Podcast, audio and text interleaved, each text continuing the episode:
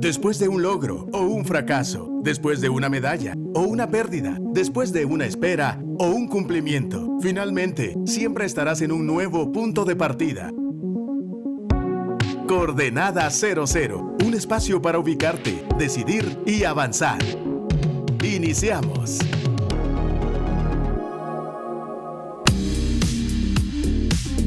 Muy buenas tardes, les saluda Meme.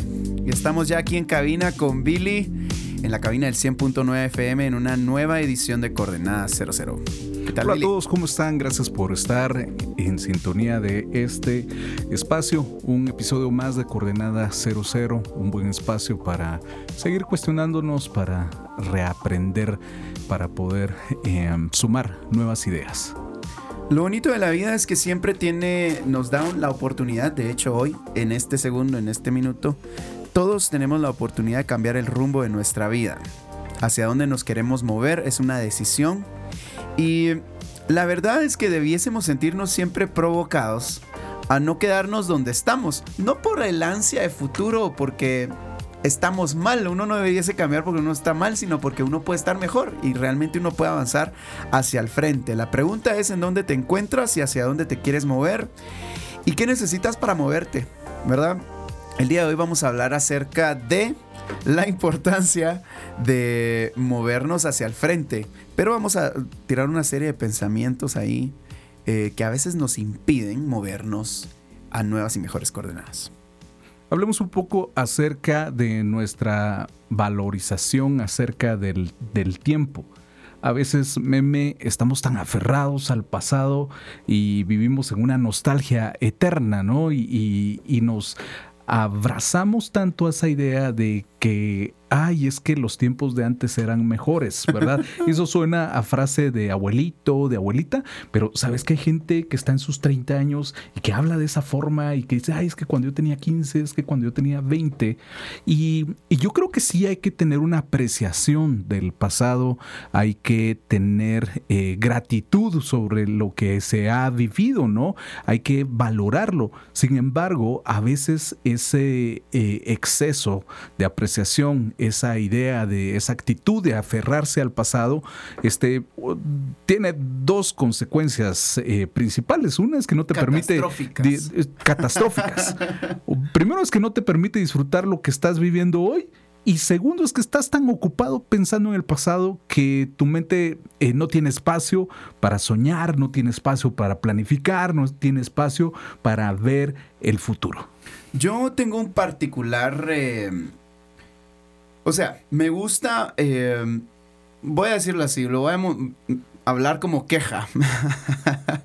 Cuando uno se mete en sus redes sociales, particularmente en Facebook, hay personas que tienden a subir fotos como de antes. Y está bien, podemos mencionar que vivimos antes, pero como que te taguea. Los famosos TBTs.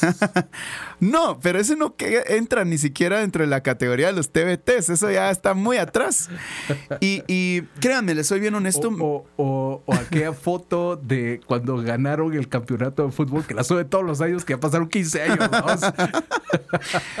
Yo no gané campeonatos de fútbol, pues, pero, pero por ahí aparecen esas fotos donde te taguean y dice uno, da la impresión como que no estamos disfrutando tanto la vida y necesitamos disfrutarla recordando esas cuestiones o etapas del pasado. Ahora, em, yo, lo, yo lo experimento incluso en el tema de la música. Ah, voy a decirlo así, como ministro de alabanza, a veces la gente le gusta que uno esté tocando o cantando las canciones que más le conectaron en su pasado. Y yo lo, lo menciono así. La Biblia menciona acerca de el aquí y el ahora. Aquí ahora es el tiempo en el que los verdaderos adoradores adorarán. Ahora, no estamos en un curso de alabanza de oración, pero sí estamos hablando acerca de la importancia del aquí y ahora. Tu respuesta hacia, hacia Dios, hacia tu situación, hacia tu vida, demuestra cómo está tu mentalidad. Entonces hay personas que están en el allá y en el aquel entonces, no en el aquí y ahora. Y a veces queremos estirar tanto nuestras experiencias del pasado que no logramos crear nuevas experiencias hoy. Y la intención de este programa es justamente hablar acerca de esas ideas o posturas que nos van a permitir valorar si nuestra historia, entender si nuestra historia, pero qué tal si nos ubicamos en el hoy y en lo que posiblemente tenemos al frente y no nos quedamos en el ayer. Y yo lo digo de esta forma, no solo en los traumas, ¿verdad? Porque los traumas nos pueden eh, eh, eh, traer al pasado, también como los éxitos, ¿verdad? Yo fui, yo hice, yo logré. Ahora movámonos hacia el frente y veamos cómo salimos de esta nostalgia, voy a decirlo así, nociva. Cosas buenas de pensar en el pasado. pongamos sobre la mesa dos cosas. Número uno, gratitud. Y qué emocionante es recordar aquellas situaciones, algunas, eh, aquellas etapas complejas en donde pudimos ver la mano de Dios sobrenatural obrando en favor de nosotros. Eh, a través de, de, otras personas, de amigos, de la familia que decidieron eh, intervenir y ayudarnos a salir de esa situación. Hay, hay, que, hay que tener gratitud este, la gente que es mal agradecida es gente que no tiene memoria, es gente que no tiene conciencia. y, sabes, meme, em, me llama la atención en Deuteronomio 8, de, los versículos del 11 al 14, justo se habla acerca de, esta idea. Eh, y dice, em, por acá dice, eh, Cuídate de no olvidar de Jehová tu Dios, que, que, no se te olvide de dónde se te sacó, que no se te olvide que eras un esclavo en Egipto, porque entonces tu corazón se puede llenar de orgullo. Y ese es uno de los problemas, ¿no? De, y hablando de estos extremos en, eh, acerca del pensamiento del pasado, es que se te olvida la gracia que Dios ha tenido contigo. Y entonces cuando se te olvida el favor y la gracia que Dios ha tenido contigo, uno, uno cae en, en esa inconsciencia que muchas veces te lleva a la religiosidad cuando, cuando se te olvida tu pasado, tu historia, el perdón, la gracia que Dios ha tenido contigo, eh, es bien fácil juzgar a otros, es bien fácil ser duros con otros. Porque ya estás en otra condición y los otros están en tu condición pasada. Exacto, y eso es parte de la religiosidad, creer que no necesitamos de la gracia de Dios. Hmm. Hoy, independientemente de cómo esté tu estatus eh, eh, si hubiera una medida cuantificable de qué tan cristiano, qué tan buen cristiano puede ser, independientemente a eso, hoy seguimos necesitando la gracia de Dios y, esa conciencia debería de movernos en gracia, en empatía, en misericordia por otros. Así que, primer punto, en el pasado tenemos que sacar esa gratitud, ¿verdad? Decirle, Dios, gracias por lo, por, por lo que he vivido. Dos, el aprendizaje. ¿Verdad? La experiencia que, he tenido. Y número tres, recordar que tenemos un testimonio, ¿no? Hay una historia que podemos contar acerca de lo que Dios ha hecho por nosotros. Y, esta canción, meme, hablando de, adoración, lo que estabas diciendo hace un rato, eh, esa canción que dice, lo harás otra vez, ¿verdad? Este, ¿Cómo va esa canción, meme? Yo sé que tú... me da pena cantar al aire. Mueves montañas. Ahora se usa pena. esa, canción habla acerca de, de, un Dios que uno ha sido testigo de que es un Dios poderoso que nos ama y que opera en favor de nosotros. Y, y, es emocionante cantar esa canción y decirle, Señor, Señor, yo vi lo que hiciste en el pasado y sé que lo vas a volver a hacer porque tu carácter es constante, sigue siendo el mismo. Entonces, Voltear a ver el pasado para reconocer la gracia de Dios te da esperanza hacia el futuro. Hablando de, cantar, saben que una de las cosas que yo siempre agradezco es, y la gente no me cree, pero lo, digo porque es la verdad, yo nunca quise cantar. Y yo me recuerdo eh, en una ocasión, y, lo cuento como, como, cuando a veces doy talleres, y me recuerdo yo que me tomaron una foto donde yo estoy con la boca así abierta y la mano hacia arriba y así como que todo libre para cantar.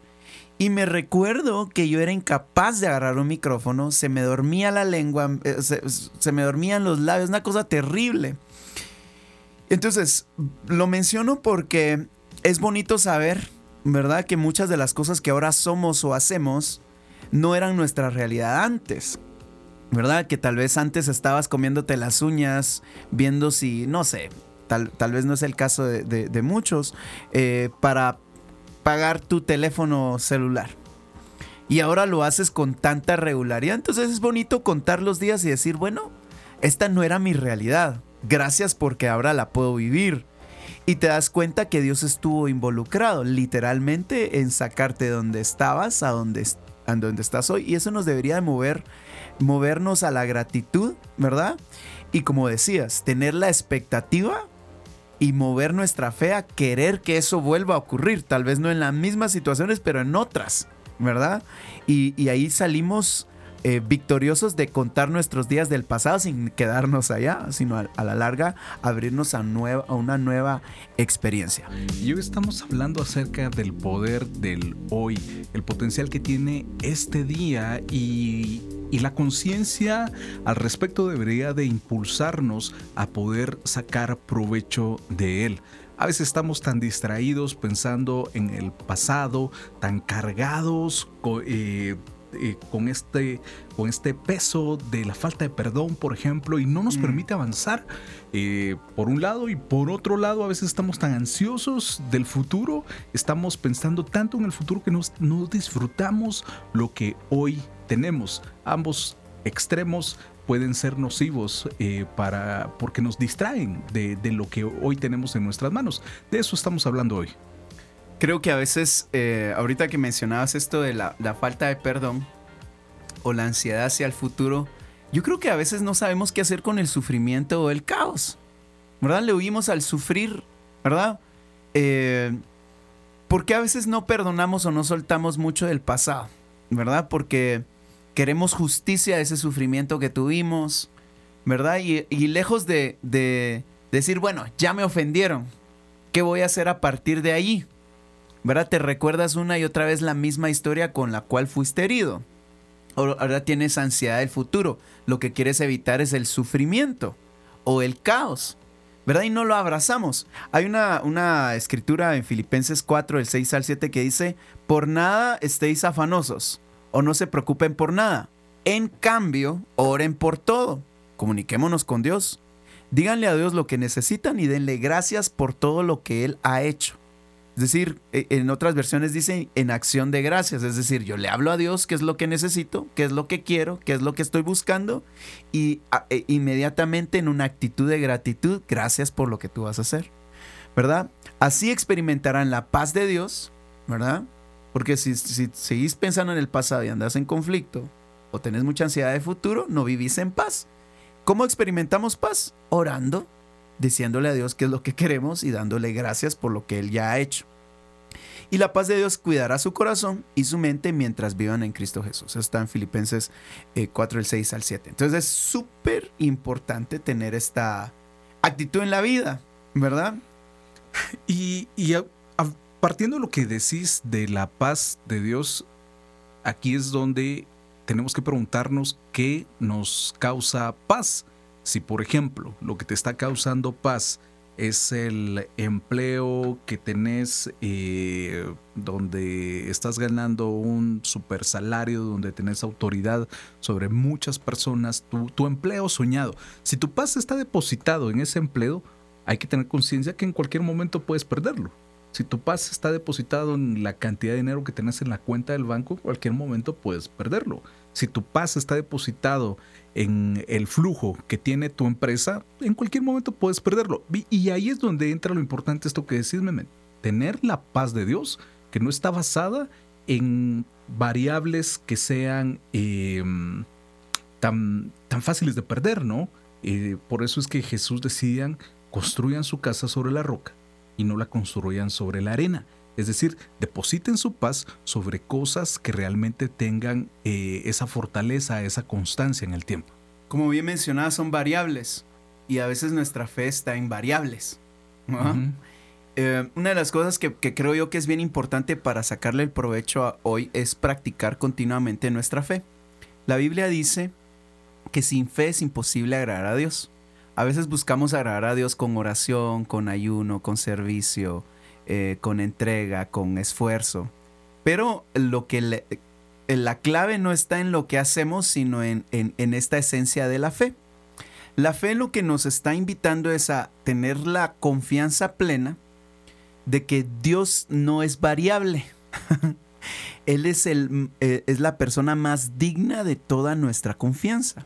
Entonces, sin esta confianza plena, completa de que Él no varía y que nosotros descansamos en Él, es imposible agradarle. ¿verdad? Entonces las cosas no funcionan bien así. Entonces si le vamos a sacar provecho a nuestro hoy, debiésemos practicar una mentalidad sana, ¿verdad? Descansar en Dios, hablarle a Dios, soñar con Él, dejar que Él te provoque.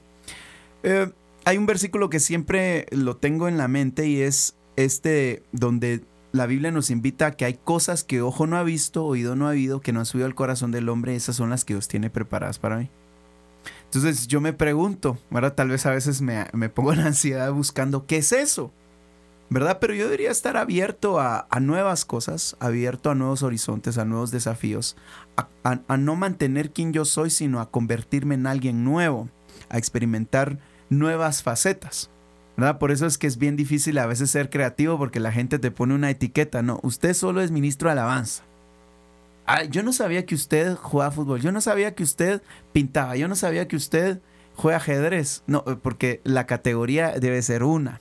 Entonces, si nosotros queremos sacarle provecho a nuestro hoy a la par de practicar nuestra fe, también debemos de, ampliarnos, abrirnos a las posibilidades de en quién nos podemos convertir nosotros eh, y que la vida no es necesariamente lineal, ¿verdad? Te graduaste de tal cosa en la universidad y tenés que morir siendo eso, ¿verdad? Pero ya no puedes estudiar otra carrera, ya no puedes acceder a otro, como que, como que se nubla las posibilidades y ahí es donde perdemos posiblemente el, el potencial de nuestro hoy.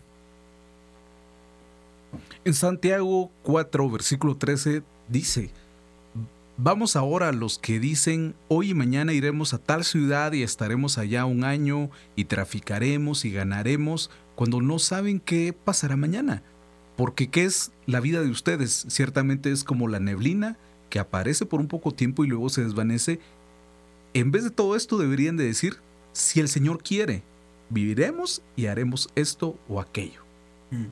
Aquí esta reflexión no está diciendo no planifiques, no planees. Lo que está diciendo tus planes no deberían estar basados en tu capacidad para producir, no deberían de estar basados en, en tus propios deseos. Este, aunque yo sí creo que, y cuando digo esto no es que Dios anule eh, nuestros anhelos, no, al contrario, este, pero en un orden, colocando prioridades, lo primero debería ser entender eh, rendir tus planes, ¿verdad? No, no estamos diciendo no planifiques, lo que estamos diciendo es rinde tus planes y entiende que eh, nuestra vida, como bien dice ese versículo, es como la neblina que se aparece, que está por un poco tiempo y que luego desvanece. Así es nuestra vida. Si nosotros entendemos eso, eso nos lleva a este punto que estamos hablando hoy. Está consciente que lo que tenés es hoy, es este día aprovecharlo. Y cuando decimos aprovecharlo, no solo va en función de aprovecharlo y ponerte las pilas a producir más plata. Aprovecharlo y perdonar a quien tenés que perdonar. Aprovecharlo y enviarle un mensaje a esa persona a quien tenés ganas de decirle que lo amas, pero lo tenés ahí reservado porque según vos eh, va a estar por siempre o que tú siempre vas a estar, ¿no? La idea de aprovechar el hoy es moverte y entrar en esta conciencia para tomar acciones para sacar el mayor provecho a este día. Yo creo que todos nos pudiésemos asociar con esta idea de tener menos pendientes, ¿verdad? Este, esta palabra que mencionas de aprovechar también es una invitación a quitarte los pendientes que son importantes, a cortar tiempos, ¿verdad?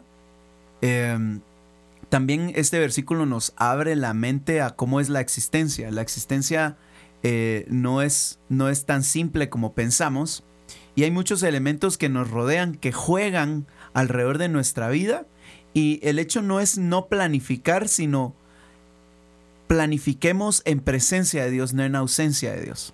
Da la impresión que muchas veces nuestra planificación obedece a nuestra propia soberanía y saca a Dios de la ecuación.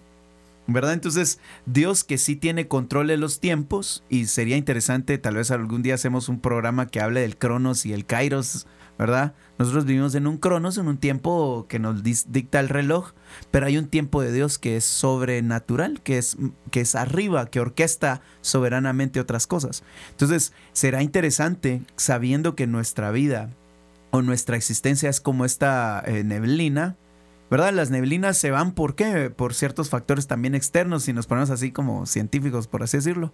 Hay muchos factores en nuestra existencia, pero si algo debemos de tener consciente es de que todo lo debemos hacer en presencia de Dios, no en ausencia de Él. Y eso nos, nos trae grandes ventajas, aun cuando fracasemos y aun cuando triunfemos, porque la constante de su presencia es vital para nuestra, nuestra, nuestra existencia.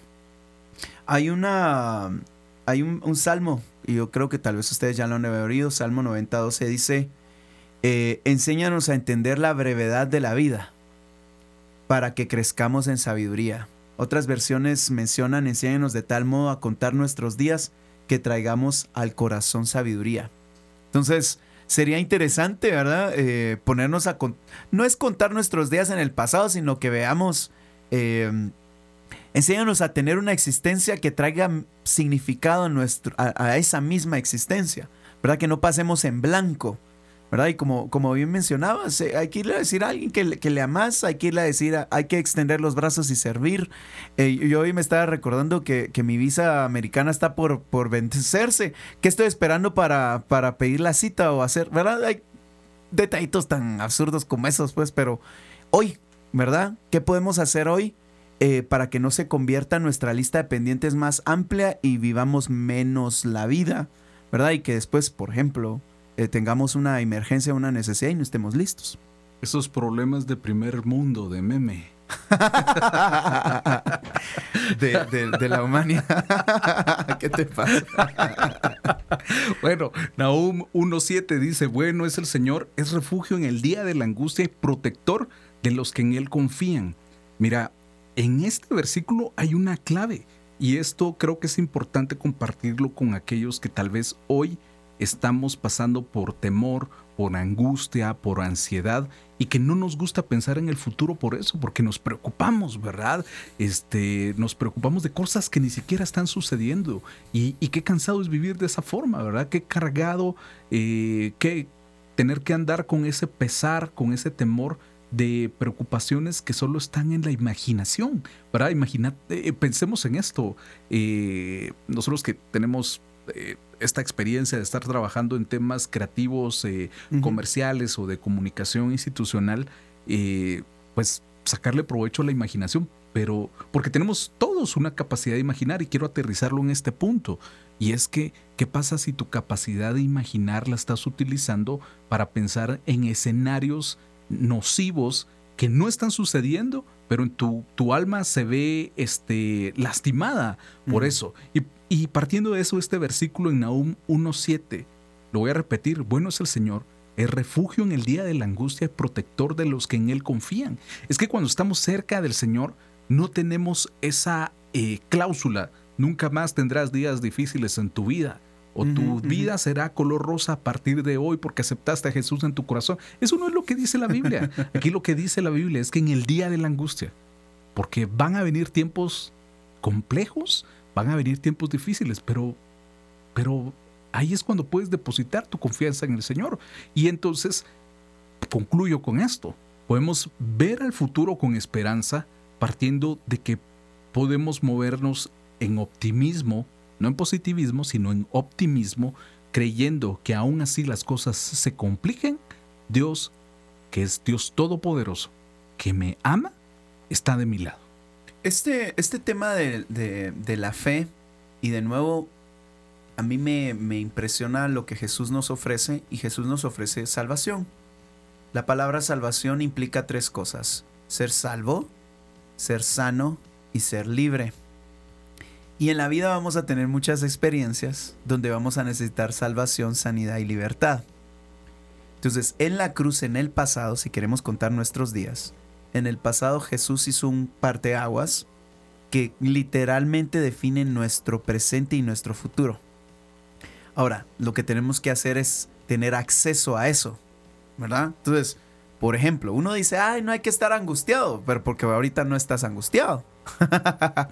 Pero cuando estás angustiado, aplícate tu mensaje. Eh, eh, de nuevo, este es un ejercicio de fe. La misma Biblia menciona eh, en Proverbios 12, 25, dice, la preocupación agobia a la persona. habría que preguntarse cuáles de esas preocupaciones son reales y cuáles no lo son, ¿verdad? Porque yo conozco una persona que una vez me habló y me dijo, mira, yo ya estoy ahorrando porque es el fin del mundo, ella quiero construir su búnker, y, es un rollo así como, y, es una persona que tiene riqueza pero no la usa porque, ¿para qué? ¿verdad? Tú estás preocupado por algo que tal vez iba a ocurrir, ¿verdad? Pero no estás disfrutando el hoy. Entonces aquí la misma Biblia dice, la preocupación agobia a la persona. Preguntémonos si hay preocupaciones necesarias, ¿verdad? Si, si son reales, si me, si me tengo que ocupar en ellas, si son mi responsabilidad, ¿verdad? A veces como hijos podemos preocuparnos por los problemas de los padres, y, no, no, hacemos a los padres responsables y viceversa. A veces los padres por los problemas de los hijos y son los problemas de los hijos. Sin embargo, aquí dice una palabra de aliento te anima. Ahora, ¿cuáles son las palabras que estás escuchando y cuál es el discurso que te hablas a ti mismo hoy? ¿Con qué palabras te vas a poner de acuerdo? Por ejemplo, el, versículo que leíste. Pongámonos de acuerdo con ese versículo. Esas palabras nos deben de animar. Él es mi refugio en el tiempo de angustia. Punto puedo, escoger otras opciones, pero quiero, quiero escoger esa. Ya estamos llegando al final de este episodio y a manera de conclusiones, amigos, aprovechemos el tiempo, aprovechemos el día de hoy. Este, hoy, mientras que estamos grabando eh, este programa, aún quedan algunas horas para sacarle el jugo, para poder aprovecharlo. Y la mejor recomendación que pudiera dejarles al final de este tiempo es que especial es iniciar cada día preguntándole al Señor, Señor, ¿cómo puedo aprovechar este día? ¿Cómo puedo acercarme a mi propósito a mm. través de este día? ¿Cómo aprovecho estas 24 horas? ¿Qué es lo que quieres que haga? ¿Con quién debo ser generoso? ¿Con, ¿A quién le tengo que dar un consejo, una palabra de aliento? ¿En qué momento me tengo que quedar callado? ¿A quién debo defender? ¿Qué, qué es lo que quieres que yo haga? Y llegar a ese punto de sintonía con el Señor es la mejor forma para aprovechar cada día. Son las 6 con 31 minutos, nos quedan 5 horas con 30 para ver qué podemos hacer. Todavía podemos aprovechar el hoy.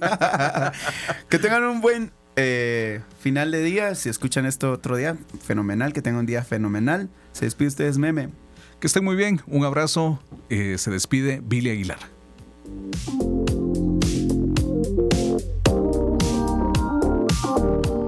Esto fue Coordenada 00, un nuevo punto de partida si quieres escuchar nuevamente este episodio o compartirlo, visita actitud.fm.